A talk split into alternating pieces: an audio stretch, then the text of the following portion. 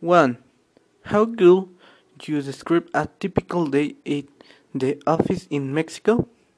Boring, a little stressful, and too busy. 2. What supplies are the most common in an office? A suite of paper, pencils, pens, glue, staples, and highlighters. 3.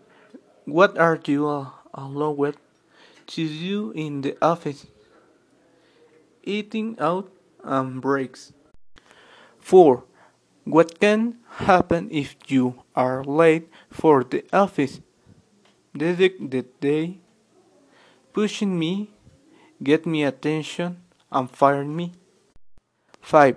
How should you dress for the office with suit? 6.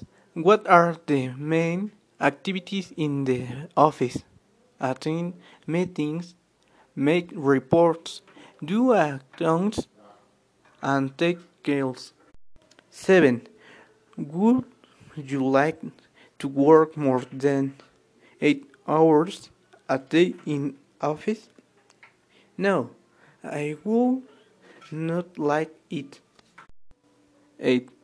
Do you want to work in an office once you finish university? I really will not like.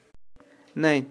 What should you do if you want to be a manager in an office? Work hard and study hard. 10. Do you need to have an university degree to work in an office? If it is very necessary,